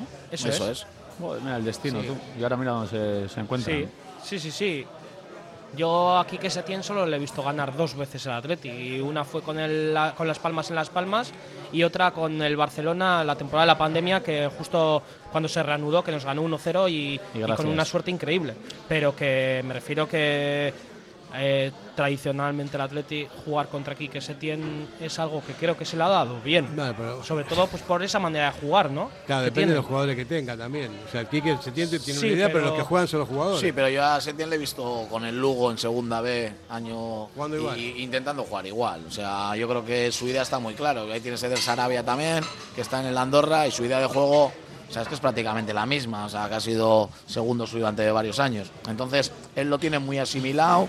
Y yo creo que el gran problema que tuvo cuando cuando llegó a Villarreal era eso, ¿no? Eh, venía, tenía un técnico como Emery mm, que era eh, muy, muy de análisis del contrario, jugaba en función de eh, a ser un entrenador con una idea muy clara, adaptar, eh, lo que hablamos antes de estructura, es muy complicado, es muy complicado porque intentan jugar desde atrás, arriesgan mucho, entonces claro, eh, hay que ver, tiene un portero como Reina que no es el mejor portero del mundo con los pies, o sea... Curioso. Entonces, Yo- puedes, de alguna manera estoy de acuerdo con Kevin, puede ser un perfil de equipo Que se le da bien. nos venga bien Sí. porque te puede hacer daño al espacio, pero es que arriesga desde atrás. Con lo cual, si a- tu es. línea de presión es buena, eh, podemos, podemos tener nuestras opciones. Yo prefiero mil veces jugar contra, contra Setién que, a- que a- con Emery. totalmente. totalmente. Hombre, es que el equipo de Emery es mucho más fiable, mucho más peligroso, mucho más serio, más contundente, eh, más táctico. O sea, te quiero decir, el de Setién es más eh, happy, más venga, qué bonito es el fútbol. Por eso digo, eh, que si les presionamos bien, yo creo que les podemos generar peligro. En la primera vuelta yo tenía claro cuando fichó Quique Setién por el Villarreal, ¿no? Que, que el Atleti iba a ganar aquel partido en San Mamés y curiosamente justo al día, el día siguiente de, de aquel partido estuve, estuve en Yeup, estuve en Durango y es que además lo dije claramente, es que, es que eh, en ningún momento tenía ninguna, yo no tuve ninguna duda de que el Atleti iba a ganar aquel partido. Y es que sigo y, y pienso que el Atleti va a hacer un buen papel el sábado en Villarreal. Bueno, tampoco nos va a hacer un buen papel, ¿eh? Hay que ganar. Si, si se gana, otra vez ya tenemos ilusiones. Si se, si se pierde, no tenemos nada que hacer. Eso también es otra. Bueno, ¿no? pero también hay que mirar, no hay que mirar a la sexta ni a la quinta. Ni, a ver, es que al final es la conference, la séptima. Claro, vamos a ver qué hace el Girona. Vamos a ver qué hace el Rayo. Claro, es que, es que esa, esa es nuestra Pero- liga. pero es triste, ¿no? Ver- joder, ¿y la qué- séptima, que a veces que hace el Girona. Fernando, Fer, eh, yo- ah, os digo una cosa, ¿no me firmáis ahora la séptima o qué? Sí, hombre, Sí, ojo, sí, sí, Joder, no, me. Os lo dije hace un mes. ¿Te acuerdas, Carlos? Les, os dije, ¿firmáis Europa? Sí. ¿Cómo? Si muchos, si la mayoría me dijisteis que no. Yo lo firmaba desde el principio Viendo de cómo está el equipo, cuidado con la Real, eh, cuidado que estamos de la leche. Claro, somos así, pero es que si lo piensas finalmente es torneo de la regularidad. Y este equipo no es regular. Sigamos cinco temporadas sin serlo. Entonces yo por eso decía, agarra, agarro la séptima hoy. Que ya sé que después de ganar tres partidos te vienes arriba y dices, oye, cuidado, cuidado. Pero si lo pensamos fríamente, sin las pulsaciones surigores a 3.000, la séptima plaza para Atlético es maravillosa. Muchos, Maravillosa. no, lo es, pero no está demostrando el Atleti merecerla. Ese es el problema. Bueno, pero O al sea, final de ni siquiera la si- séptima si has quedado plaza. séptimo es porque te lo has merecido, porque los números lo han Sí, dicho. eso sí. Sí, Eso sí, sí, eso es está bien. Si y luego, eh, es que muchos, ¿sabes qué pasa? Que parece que la conference no es Europa. Parece que es algo que crearon ahí para esto, pero es que el Villarreal, que estamos hablando que lo está haciendo bien, que ha ganado una Europa League en los últimos años, echado. ta, ta, el año pasado juega la conference. Sí. Eh, hace dos años la Roma, de un tal Mauriño, También. con lo que ha ganado, juega la conference y es campeón. Pero, eh, Entonces dices, bueno, es una competición de que está ahí, que creo que al Atlético le puede dar esos ingresos que le está faltando pues para muchas cosas deportivas y creo que bueno, que, que es una iliciente también poder jugar en Europa Pero, eh, con la pero conference. por supuesto, pero por supuesto, no cabe ninguna duda. Vamos a hacer una pausa. Radio Popular, Herri Ratia.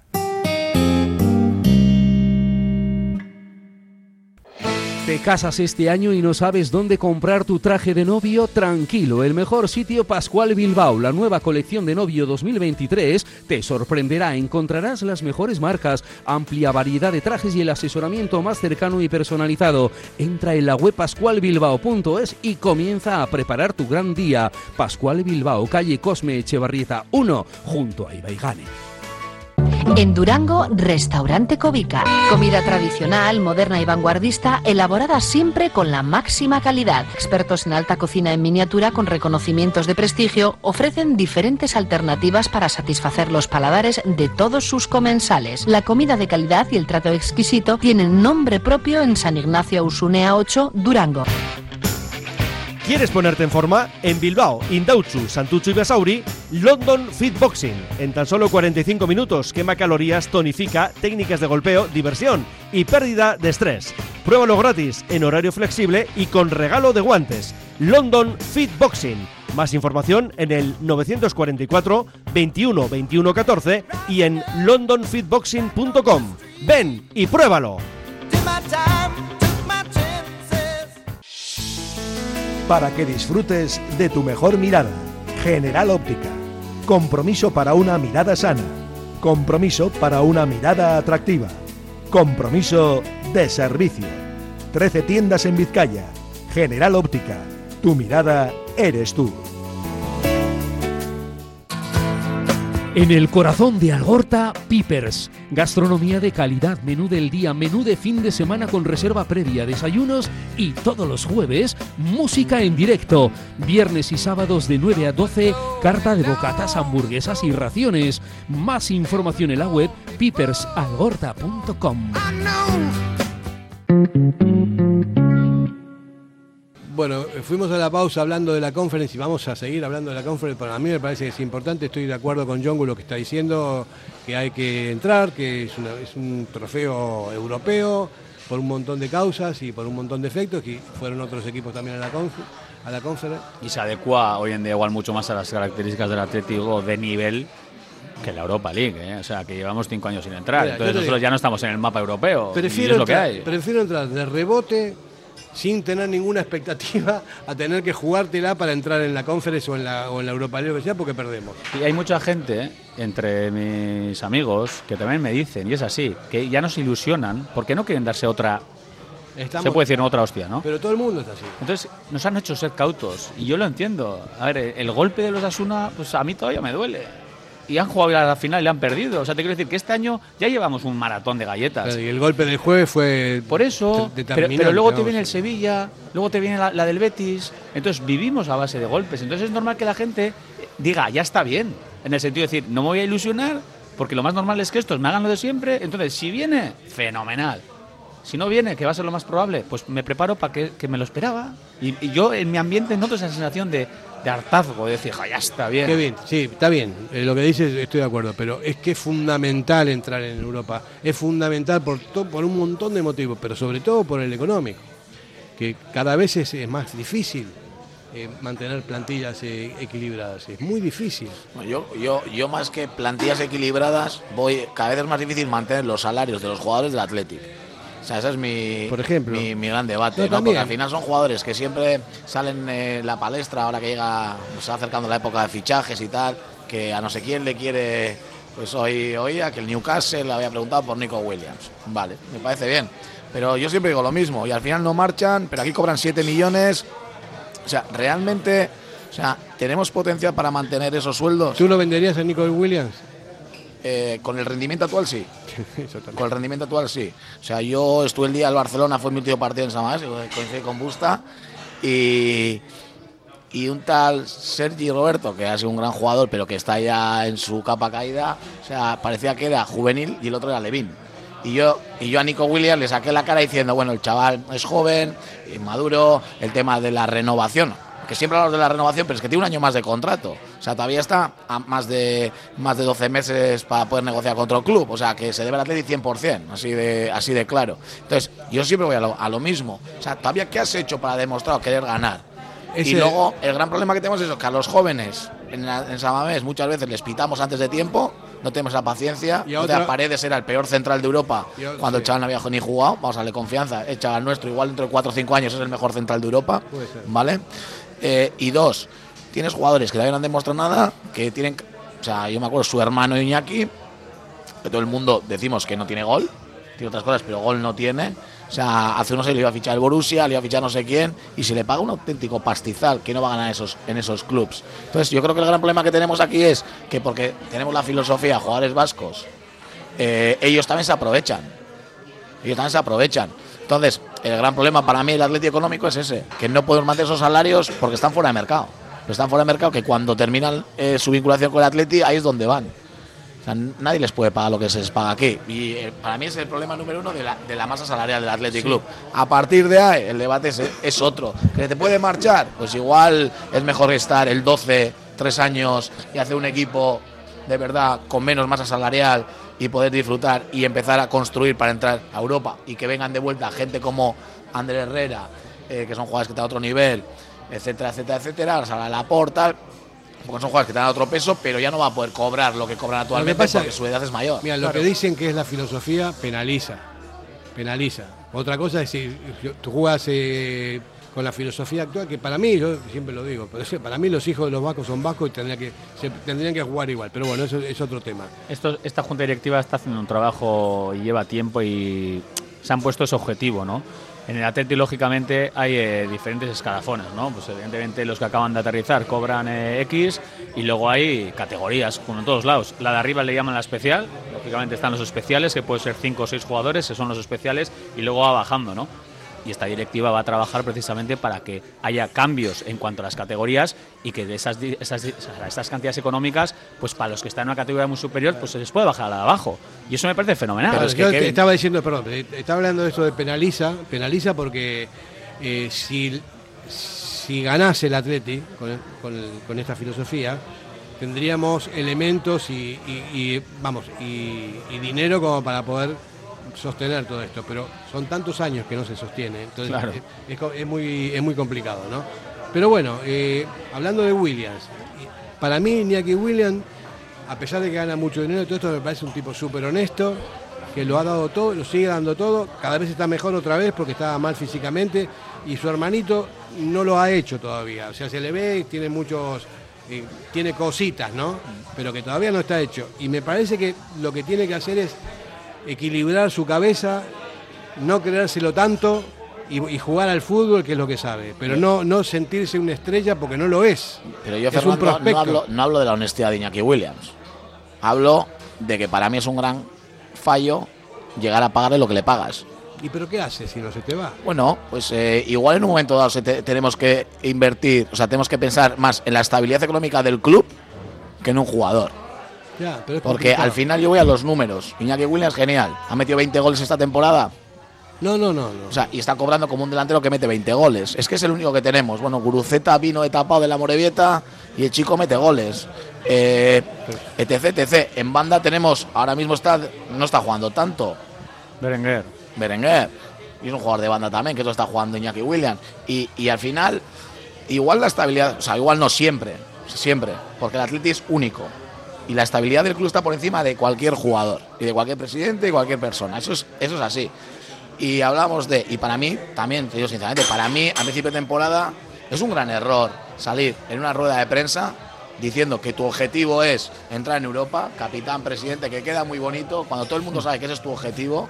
Es que no eso falta es- decirlo. eso es una presión extra. Es un marrón. Y luego, encima, Ernesto fue un marrón, y luego ¿eh? encima dices, es que tenemos que entrar en Europa porque es que económicamente, si no, vamos a tener problemas los eso es próximos verdad, años. eso es verdad. Y luego yo, yo pregunto. Les ¿Y tú pre- qué haces para, para eso? Les he preguntado a los jugadores, he preguntado a, a gente, ¿no?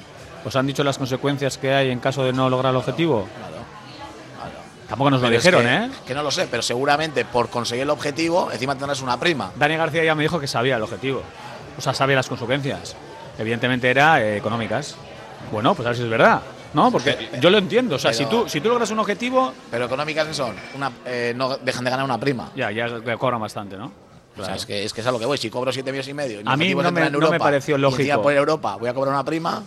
Pero, haces, pero "Buah". cuando estábamos hablando de, de problemas económicos no me refiero lo- al sueldo de los jugadores, me refiero a toda la estructura del club. O sea, el Hombre. club como- Pero, como tal, pero que- Fernando, eh, no sabemos lo que ganan. que esto, que no sabemos lo que ganan los jugadores, pero estoy convencido que el 70% del presupuesto del Atleti es primera plantilla. Sí, Si estás, si estás perdiendo 20 kilos de media si no vas a Europa y estás pagando tanta pasta, tú sueles hacer sumas y restas. Te quiero decir, es que se invierte una burrada en los sueldos de los jugadores. Si no hay ingresos, pero sigue habiendo los mismos gastos, claro, hay un momento en el que la cajita se va acabando. Y es que eso, Eso también es. lo saben ellos. A ver, que ellos tampoco están a a- ajenos a la realidad. Mira, sabiendo lo que saben, los jugadores tienen que ir a rematar con los dientes, o sea, se tienen que dejar de verdad, o sea, porque para ellos va la pasta. Y después perdemos y, y se, no, Betty Surekin, Betty Surekin no, o sea, pero, vamos, que, que no, joder. que no nos sorprenda, que no nos sorprenda que en un futuro muy cercano en próximas temporadas jugadores que vayan terminando contrato, que quieran renovar, que la junta directiva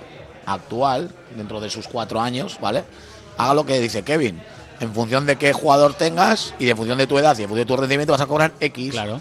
Y este X es menos 10 respecto al año pasado. Se van, ¿Qué va a pasar? se van, se van, Eh, se van, se van. Porque todo eso ¿A dónde va a tener van a- que a entrar. dónde van a ir? No sé, pero se van. Pero bueno, pero va a tener que entrar dentro de una estructura, de, una, de- o sea, de algo lógico.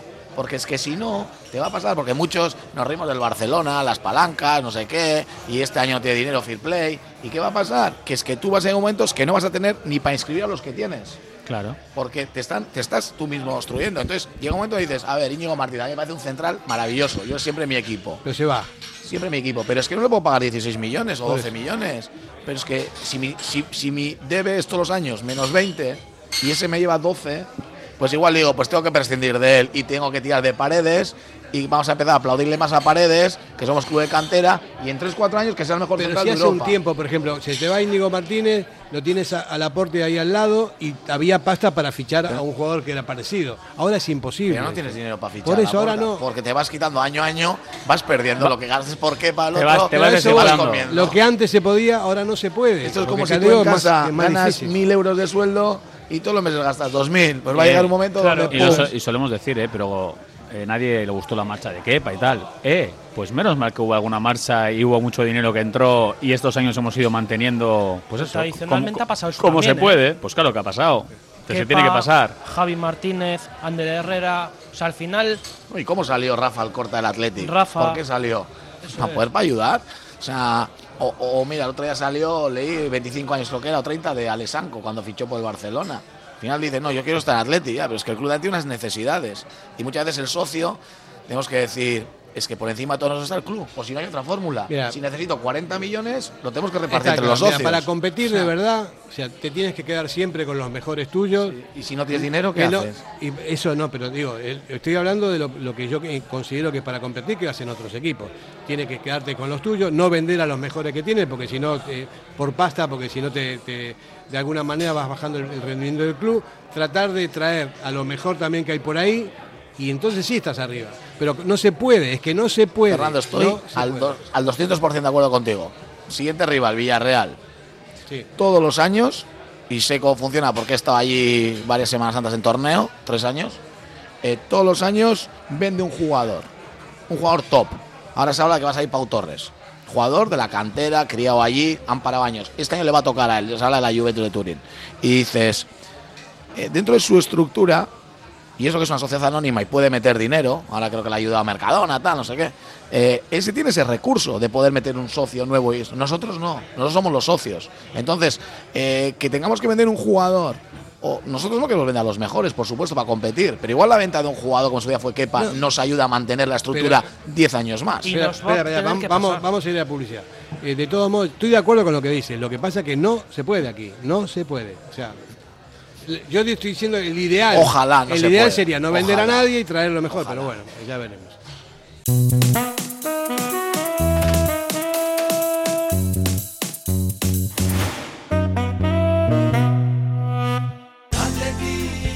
Café Tangora desde 1985. Ven y disfruta con nuestros desayunos completos, ambiente cercano y atención personalizada. El café del pueblo, el de toda la vida. Café Tangora. Estamos en Algorta, en la calle Juan Bautista Zavala 12, junto a la salida del metro. Os esperamos de lunes a viernes a partir de las 7. El mejor lugar para empezar bien el día.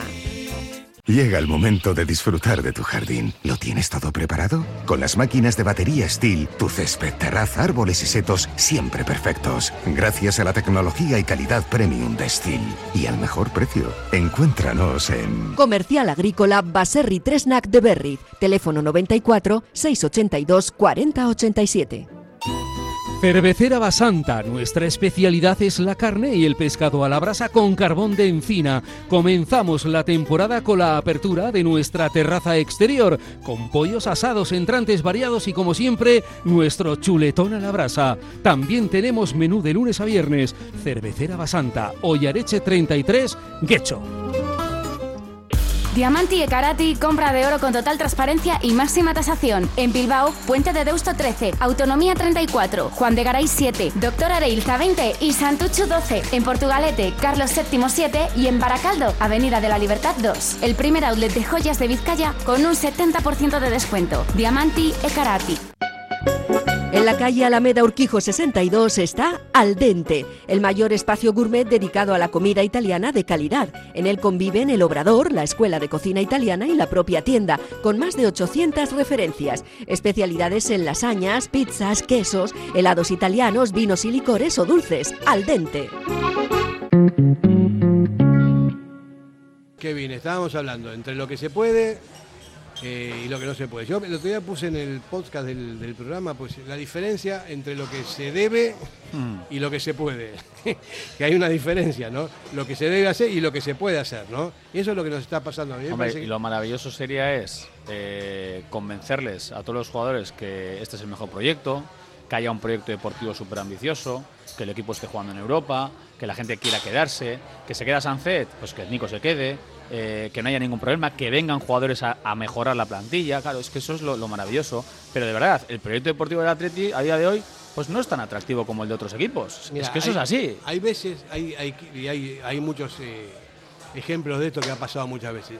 Chavales que se han creado en un club, ¿no? que al final destacaron y que, y bueno, y el club tiene que vender por pasta y todo lo demás, se van llorando del club, que no Mm. querían, no se querían ir. Eso es lo que yo quiero para, para el atleta. Pero no es así. Eso es lo que, lo que me, me molesta, porque estamos hablando de sí que somos una familia, que es un club diferente, que jugamos gente de casa y todo lo demás. Que es perfecto, perfecto. Pero que, pero que si se van a la primera de cambio, ese es el tema también.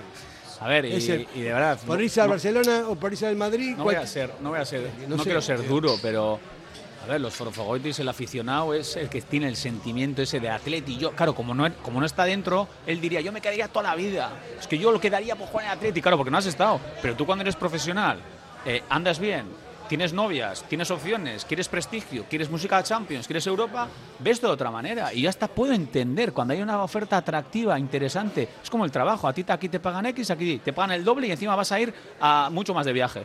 Pues oye, es comprensible. ¿Que duele? Sí, pero es que es lo que pero, hay. Pero que además hay una cosa también, ¿no? Es tanta la pasta que se mueve que, que no hace falta tanto. O sea, Ya, un jugador, es que vamos, un jugador así, de ya. fútbol, no le hace falta tanto. como- O sea, no.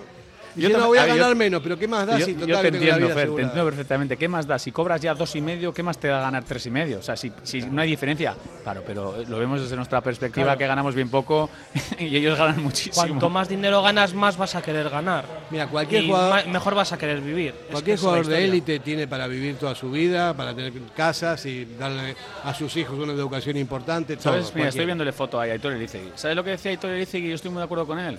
Que cuando tienen dudas de quedarse, no quedarse, tienen ofertas, el que, saca- el que se retira aquí o el que hace aquí una carrera muy buena, el pozo es muy bueno aquí. Si tú has sido un jugador que ha estado toda la vida, has terminado bien, has sido incluso un símbolo, el vivir aquí ya te da otra posición. O sea, eres el post estoy hablando, ¿eh? te posiciona de otra manera. El que luego se busca, ¿no? Llorente, Javi Martínez, han pirado, han ganado títulos, han visto otros mundos, otras ligas, tal. Acaban y su posicionamiento después no es el mismo. Entonces, que es mucho más bonito y más valorable en el post, quizá acabar aquí, no tener igual otras miras y realmente aquí ser muy importante, aquí ser un símbolo. Y me gustaba Aitor cuando lo enfocaba así. Sí, es que es así, ¿no? O sea, El mejor ejemplo lo tenemos ahí en esa foto. Que está ahí José Ángel Iríbar. O sea, José Ángel Iríbar hoy en día es Dios aquí en Athletic. Sí, sí, sí, hombre. Es Dios. Sí, pero yo también creo que eso va un poco por cómo salen, ¿no? Porque al final ves otros clubes de cantera y termina un jugador, se marcha eh, porque le han traspasado, es una necesidad, o como salían hace 40 años. Aquí es diferente todo. Pues aquí eh, se hace su rueda de prensa, tal, no sé qué, las puertas abiertas y muchos vuelven. Aquí eh, normalmente salen, último año de contrato, eh, no quieren renovar, me marcho, pues como estamos haciendo de Íñigo Martínez, o que me viene un club y paga la cláusula y no te digo ni adiós, o sea, es más, tengo saltar la valla recoger las botas, ¿no? O sea, yo creo que un poco va por ahí, un poco va por ahí, por esa forma de saltar, que a la gente eh, pues no le sienta bien al, aficionado, porque él sí siente el Athletic. Y lo que has dicho, al final los jugadores son profesionales, lo tienen de otra manera, pero también tenemos que, que ser, sobre todo, sinceros con ellos. Y si me voy a marchar, dar la cara.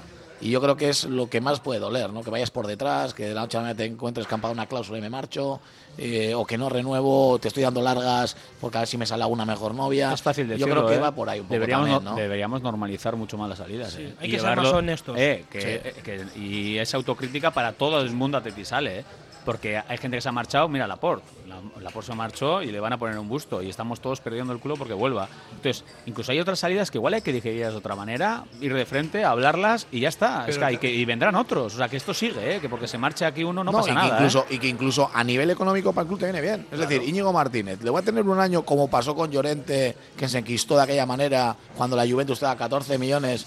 Si sabes que se va, sabes que necesito el dinero y él no quiere renovar. Pues mira, por lo menos al socio no le voy a mastiar. Me Ah, dame pero los son- 14, márchate. No te quiero ni ver. ¿eh? Pero por lo menos Atleti va a ganar de esta operación algo. Y Es con lo que- Íñigo Martínez, pues un poco lo mismo. Si me das largas. Lo que más duele es que, se- que no dejen nada. El, problema es la pescadilla que se mueve la, cola, ¿no? Porque por una parte sí, que se vayan con normalidad, pero por otra parte no tenemos muchas opciones de tener jugadores. Ya, pero tú, somos- Fernando, te, somos- pongo, te pongo en un caso. Íñigo Martínez el año pasado Sí. se daban 15, más lo que deja de ganar. Igual te vas, en bruto igual te vas a los 30. Sí. Tenías a David García Osasuna por 20. Más lo que iba a ganar no iba a llegar a esas cantidades. Ahora está pasando Ahora, eso. ahora te vas a quedar sin Íñigo Martínez, es probable, según Kevin ha renovado, pero te puedes quedar sin él. Esperemos que Kevin acierte Dijo, "Y una si-". vez más. Kevin dijo, ¿y Y si? sí. ¿Y si os digo Y si- que ha Pero renovado? te has quedado sin dinero y, eso y es. tus opciones son este que vale 20 A ver, o hablando, apostar por hablando de chavales. Easy, Easy ha renovado, ¿eh? Y ese Y se si ha ha renovado. renovado ¿eh? ayer. Ese ha renovado, ¿eh? Eso es. Qué capullo. Es un Kevin Doyle. Vale, al final tú también puedes invertir ese dinero en, en un jugador que a ti te, te pueda interesar. Ahora mismo no lo tenemos. Es que no tenemos muchas posibilidades, ¿no? Es- insisto, insisto, el tema de la filosofía es maravilloso por el sentido de pertenencia y por todo lo que significa y a mí me encanta. Yo siendo argentino, vine aquí hace un montón de años y me encantó el Atleti por eso, digo, joder, que con un par, ¿no? O sea, juegan ellos contra todo el mundo, contra figuras mundiales y todo esto, y ganan, que ganaban también en esa época y cosas. Me pareció espectacular. De, mí nadie puede sospechar de mi, de mi ánimo atletizales, porque son un montón de años que somos más forofos que, vamos, es terrible. Pero al final te dicen, ¿no? Es- esto de la filosofía, vamos a ver. Está bien, está muy bien, perfecto y tal, pero está incompleto, porque si estamos hablando de sentimiento, estamos hablando de, eh, de sentido de pertenencia, hay más que nacidos o formados. O sea, los hijos de los vascos, por ejemplo, son de la tete a muerte, que tienen que irse a vivir a, no sé, a Sevilla, porque el padre trabaja, y, ellos son euskaldunes y son de la tete a muerte. ¿Cómo no, no, no se les eh, mete dentro del, que, de- de- del sentido de pertenencia? Si lo tienen y son igual que todos. Entonces, no me parecería una cosa tan grave decir, bueno, puede jugar cualquier chico que haya nacido aquí, los hijos de los vascos que, que- que- sean de aquí y los que vengan a vivir a, Euskadi. Yo, co- mira, estoy muy de acuerdo contigo y te digo más. Igual yo me tengo que ir a trabajar a Sevilla, como has dicho. Tengo un hijo súper del Athletic, yo soy súper del Athletic, pero ese no puede jugar en el Athletic. Pero puede jugar una Osasuna que igual ha sido del Osasuna o del Madrid eh, en toda su infancia, pero viene al Athletic porque me pagan más. Entonces, eh, muchas veces el tema sentimiento el- no, no está completo. O sea, estoy completamente de acuerdo contigo. Entonces, eso también hay que valorarlo y hay que estudiarlo bien. Y el ejemplo, el ejemplo que suelo poner yo, el tema de que pagamos filosofía, siempre le opongo, el de 2.000 millones de pesetas Roberto Ríos. Y lo opera, dijo, habéis pagado 1.500 de sangre y 500 de jugador. Eso es. Pero a- dicho por él. Eso es lo que a- tenemos, mira, esa filosofía. Con esta impresión tuya vamos a, tenemos que marcharnos. Eh, un placer, gracias por venir, Yongu. Es que A vosotros. Un placer, eh, nos escuchamos el sábado, El sábado. en la estamos. previa. Vamos a despedirnos con el Cristo Sagrado. Venga, que nos escuchen Venga, va. desde, desde Castellón, desde Villarreal. Venga, va. Una, dos y tres. ¡Aupa Atleti! Radio Popular, Herri Ratia. Mucho más cerca de ti.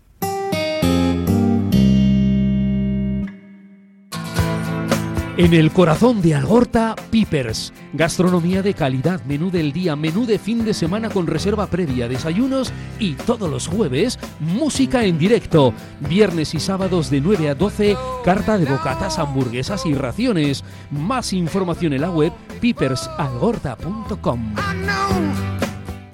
En Durango, Restaurante Covica. Comida tradicional, moderna y vanguardista, elaborada siempre con la máxima calidad. Expertos en alta cocina en miniatura con reconocimientos de prestigio ofrecen diferentes alternativas para satisfacer los paladares de todos sus comensales. La comida de calidad y el trato exquisito tienen nombre propio en San Ignacio Usunea 8, Durango. ¿Tienes problemas con tu viejo colchón? Colchonerías Bengoa tiene la solución ideal. Canapés de madera más colchón viscoelástico 135 por 190 por 395 euros. Ahora con almohada viscoelástica de regalo. Porte, montaje y retirada totalmente gratuita. Colchonerías Bengoa, las de toda la vida. Ocho tiendas en Vizcaya, dos de ellas de sofás. Más información en la web colchoneríasbengoa.com. Si te gusta disfrutar del buen pescado, Asador Restaurante Parrillas del Mar es tu lugar. En Bilbao, Juan de Acuria Guerra número 7. Disfruta de nuestros pescados a la parrilla, besugo, rey, rodaballo, lubina y mariscos como langosta, bogavante y cigalas, entre otras delicias del mar. Mención especial también a nuestros entrantes originales como la ensaladilla de buey. Si quieres comer bien en un ambiente de lo más acogedor, ven a Parrillas del Mar. ¿Te casas este año y no sabes dónde comprar tu traje de novio? Tranquilo, el mejor sitio Pascual Bilbao, la nueva colección de novio 2023 te sorprenderá. Encontrarás las mejores marcas, amplia variedad de trajes y el asesoramiento más cercano y personalizado. Entra en la web pascualbilbao.es y comienza a preparar tu gran día. Pascual Bilbao, calle Cosme Echevarrieta 1, junto a Ibaigane.